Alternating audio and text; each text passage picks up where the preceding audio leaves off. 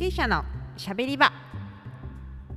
はい始まりました。経営者のしゃべり場。この番組は映像制作会社空気のメンバーが日々感じているおもろいを語り合い発信するトーク番組です。毎回いろんなメンバーとともにゆるく雑談していきます。私空気山内です。空気ヒージャーです。空気原山です。よろしくお願いします。くお願いします。はいというわけで、えっと、ステレングスファインダー会とそれぞれ私たち3人の資質を日頃の業務とかそういうところに出てるよねみたいなうん話とかで深掘っていったわけなんですけれども、はい。前回まではま個人個人をそれぞれ深掘りしていった感じなので、ちょっと今回はチームっていうくくりでうんストレングスファインダーを役立ててみようみたいな 感じでうん話を進めていこうかなと思っております。ちょっと改めて全部で34個の資質をまあ4つに分けるみたいな分け方があったと思うんですけど、はいはいはい。えっと、1つが実行力影響力人間関係構築力戦略的思考っていう、まあ、それをちょっと改めて一人一人振り返ってみようかなと思います。はいえっと、山内が実行力が1影響力が0人間関係構築力4戦略的思考が5ですね。人間関係構築力と戦略的思考力が、まあ、トントンぐらいでうん実行力影響力がちょっとあんまりっていう感じですね。うんはい。でひじやさんが。実行力が2影響力が3人間関係構築力が 5? 五。5ですね。で、えー、と戦略的思考性が0ですね。はい。で原山くん。はい。僕は、えー実行力が4、影響力が0、人間関係構築力が5、戦略的思考が1です。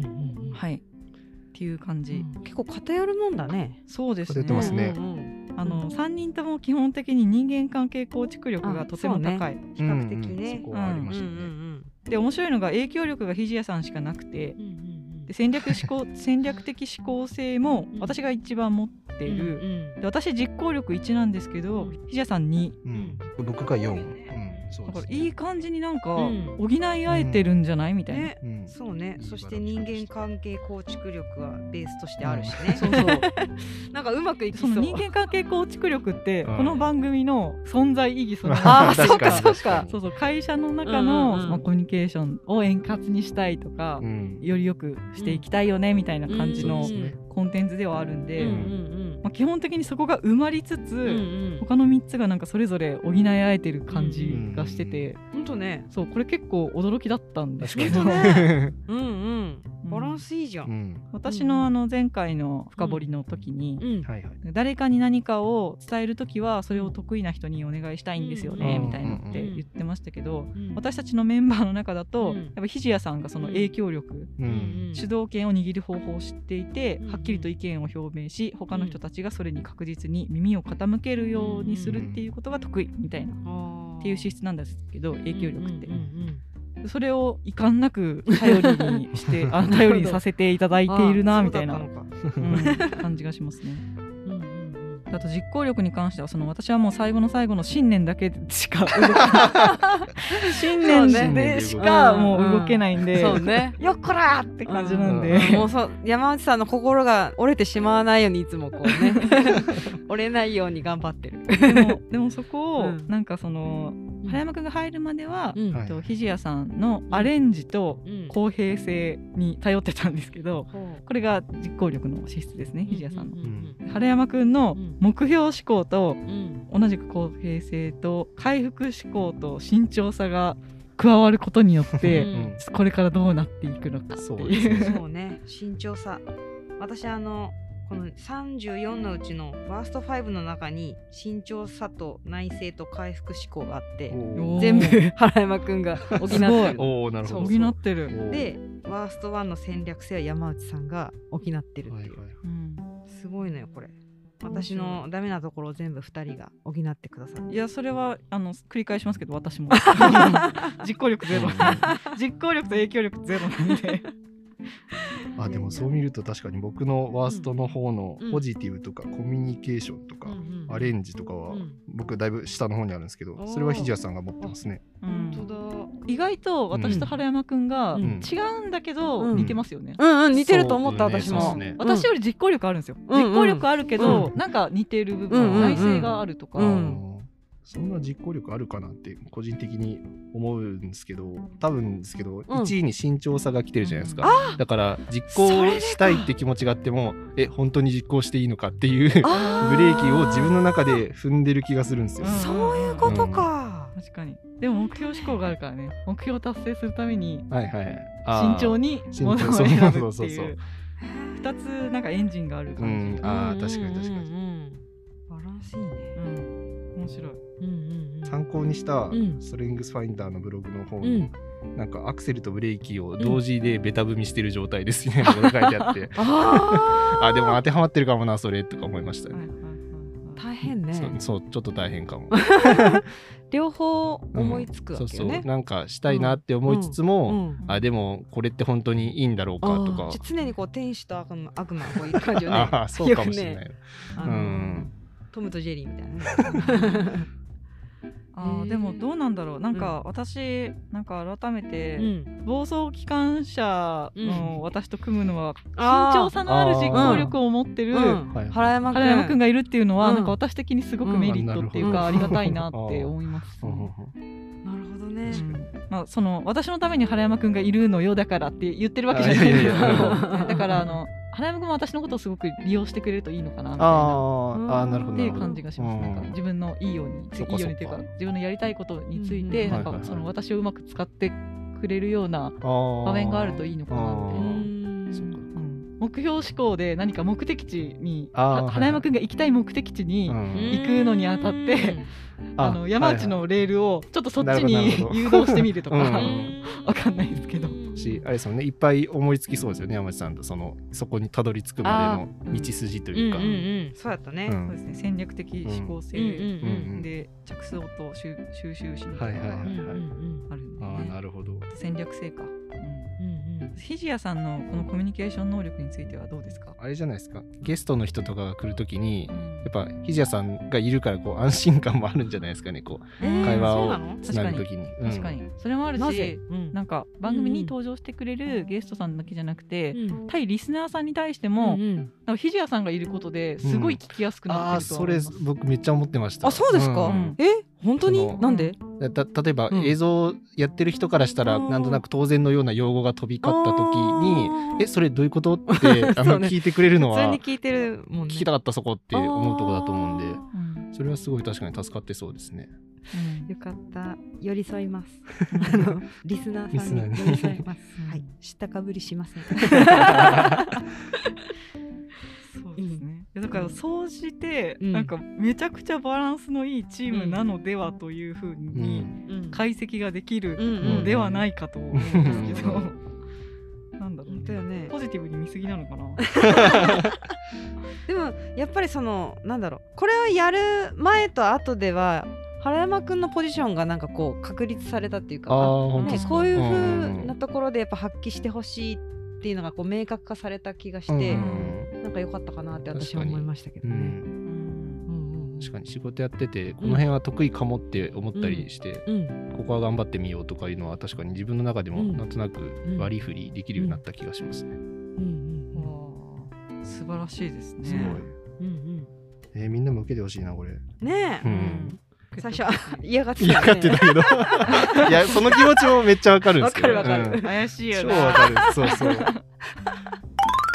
え暴走機関車っていうのはもともと分かってたの？なんとなくこのストレングスファインダーをやる前。ああまあそうですね。でもよりか客観的にうんなんか分かったっていう感じですね、うんなんか受けてみてうん。最初は、あすごい自分の才能が遺憾なく発揮されてるんだ、うん。今ってって思ったんですけど、うん。一旦冷静になって、うんうん。あの振り返るとうんいや才能を生かしてるっていうよりかはなんかまだコントロールはちゃんとできてないかもみたいな、なるほあのうん。着想収集心みたいなところでうも、んなんか集めたものをちゃんと整理しないとダメですようん。みたいな、うん。弱みの部分とかもあったりとかしたじゃないですか。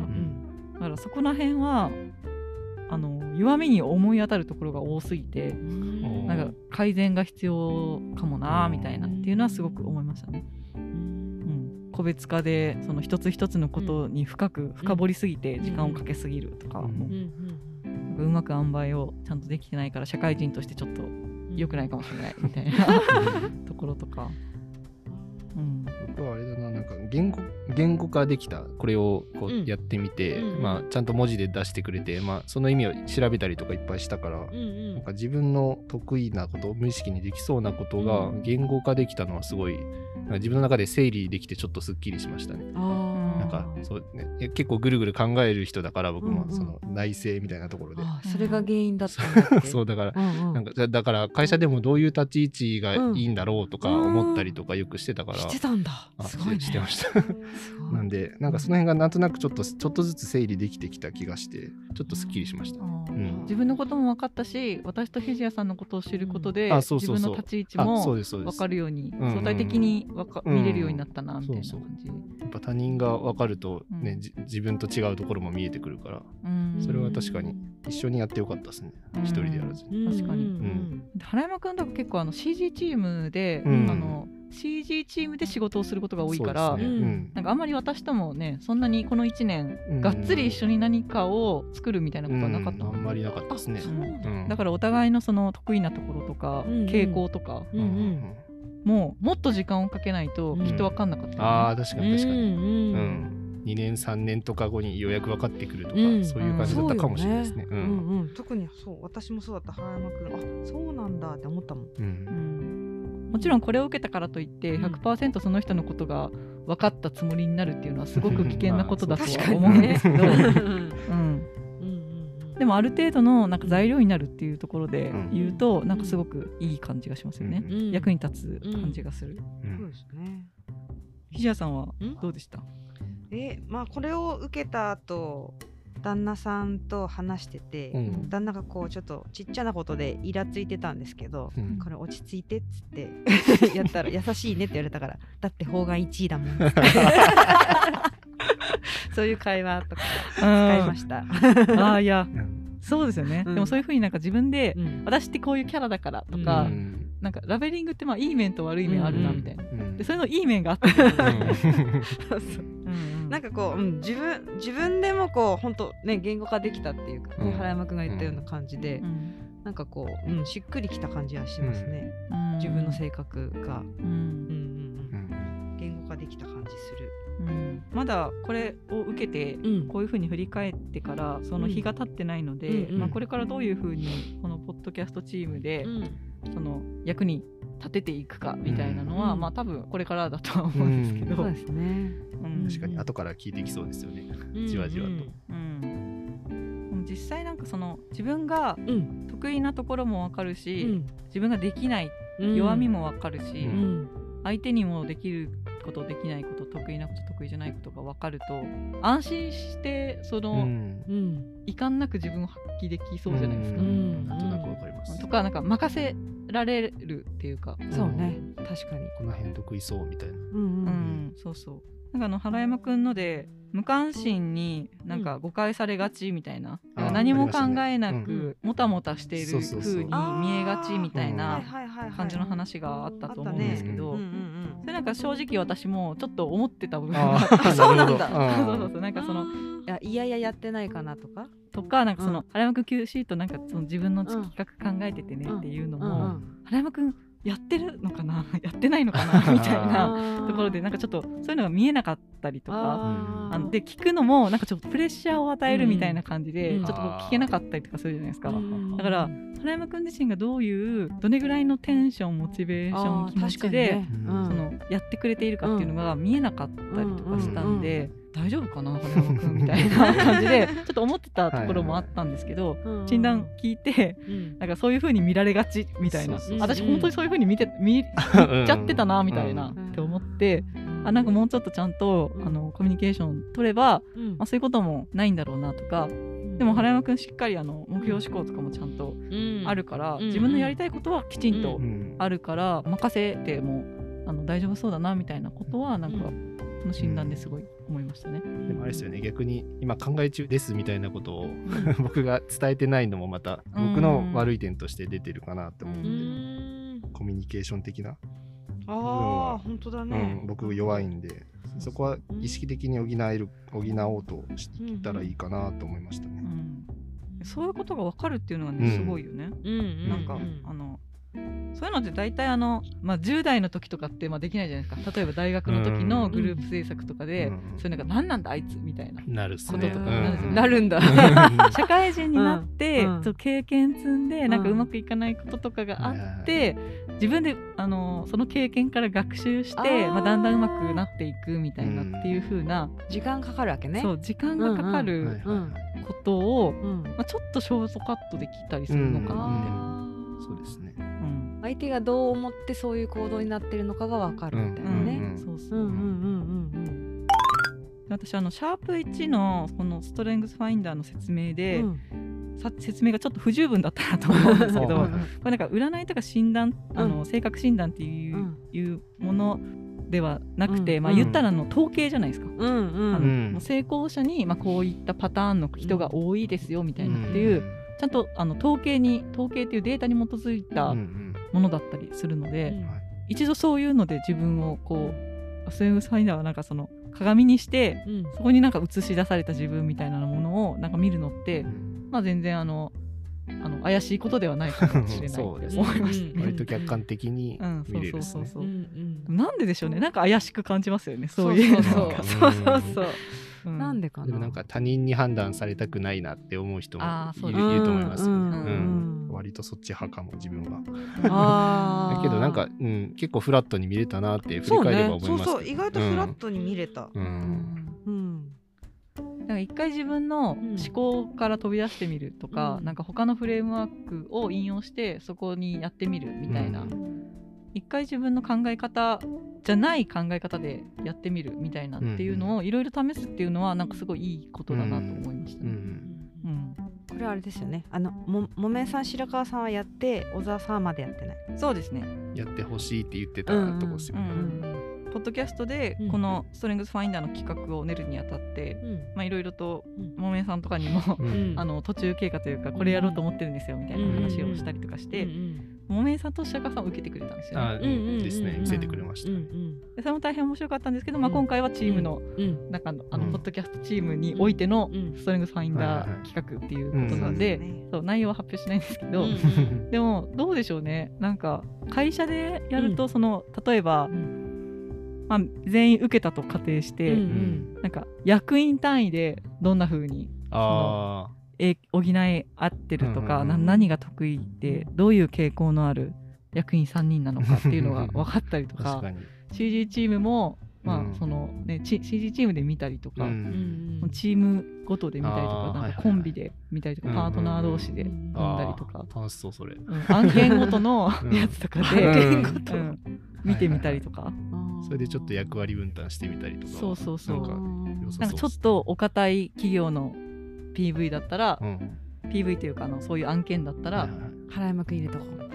そうそうそう。ちょっと慎重あ慎重慎重さだったりとか、うん。まあなんかそういうの、ううん。ん。そういうのあじゃあそういうの入れとこうじゃなくて、うん。なんか振り返った時に、うん。そういう組み合わせだったねっていうのが、あー。そうそう分かったりとかするのかなって、なんかちょっと思いましたね。うん。うんまあこれの診断が出たからといって、なんかそのこれの診断に振り回されるようなマネジメントをするっていうよりかはなんか結果的に振り返った時にこうだったねみたいな方が、うんまあいろいろ自分の可能性を試させそうだなと思いましたね。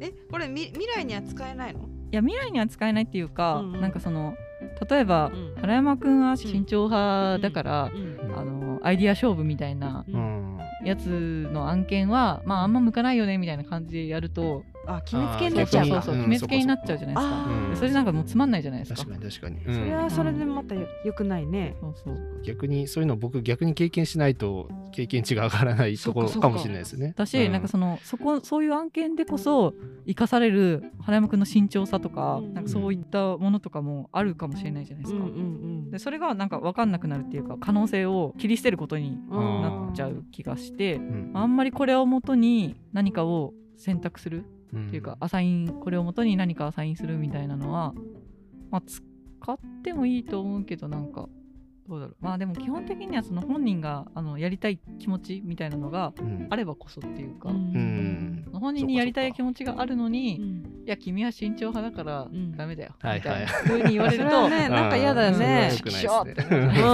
うん。うん。これで判断すなよってね。うん。そうそうそうそう、うん。うん。うんそっか。だからもうあくまでその自分たちはもうその開発途上っていうか、うん。全然そのその自分たちの可能性がその完全にこう解明されたわけじゃないじゃないですか、うん。うんうんただ一つのうん。今現在の通過点うのん。診断結果でしかないので、うんうんうんそうね。っていう割り切りもまあ1個いる一個あった方がまあいいのかなみたいな健全なのかなっていうのはうん。感じましたね。だじゃないとねなんかもう、うん。あれじゃんなんかクソゲーじゃん。なんかもう決まってて。結果っていうかなんかもうやり方とかはいはい。結果とかが決まっててなんなんだこのクソゲーみたいな。自分なりのアレンジみたいなことが全然できないじゃうん。んこれからみたいな。っていう考え方だとなんか受けたら自分の可能性が狭まりそうでうん。嫌に思うみたいなこうん。確かにとはあるかも。ありそうですね確かにね、うん。もうこの会社ではもうこれ以外の仕事はやらせてもらえない。そうそうからねそうそう。極端に言うとあれですよね。もう AI が診断して自分の職業を決められちゃうみたいあなあそうそうそうそう。怖いね。ああるよねそういうディスト,、うディストピアそうそう設定そうそうそうの。SF ね。うん。そういう使い方にはしたくないってことですよね。そううん、そうそう。あくまで自分が自分の才能を発見してうん。うん自分で伸ばしていこうとする、そうそうそうそう。う。うん、自分のただの特徴っていうかもう、うんパターンなんただの自分の考え方とかの、うん。パターンが分かるよっていうだけのうん。診断なんで、うん。それを人がどうこうっていうよりか、まあ、もちろんねあのマネジメントする側からしたら、うん。そういうのがなんとなく見えると、あのいい部分はねうん。もちろんあると思いますけど、でも私だって方眼1位だからさ藤谷さん何でも OK だよきっとって。思われたら嫌だもんね。確かに。確確かに。雑に扱っても大丈夫。うん受け入れてくれるわって。確か確かに。にね嫌だよね。でもそれでちゃんとね今までのダメンズを切って今の素晴らしいそうそう。今の素晴らしいちゃ旦んと。私那さんと、も見てますからね。うんね、ちゃんとパートナーシップを組んでそうそうそうそう。やってってるわけですから。そうそうそう。素晴らしいです。はい、というわけでまうん。あ楽しかったですね。うん。楽しかったですね。うん。うん。受けてみて、ううん。ん。まあちょっとあのねせっかくうん体験はたいたんでね。これを、そう なんかね活用せんとね。うん。そうこれをねバリバリ活用して、うん。うんうんより良いチームにしていきましょう。んそうですね。うん。はい。頑張りましょう。うん。はい。うん頑張りましょう。はい、ということでこれ聞いて、うん。まあ、もしなんかうん。チームに役立つなとか、うん。家族に役立ちそううんみたいなって思った人はね、うん。なんかぜひあの、うん。概要欄貼っとく？そうですね。貼っときましょうか。こちらのねうん。アドレスをね。で私たちが受けたのは、うん。えっと、フルパッケージのものなんですけど、うん。あの上位ん。5つまで見れるやつとかもありますので、いろいろパッケージうん。されてるので、うん。まあ、そこ見ていただいて、うん。まあ、なんとなくやってもらっても楽しいのかなと思いました。はいはい、というわけで今回はこの辺で終わりたいと思います。ありがとうございましたあ。りがとうございました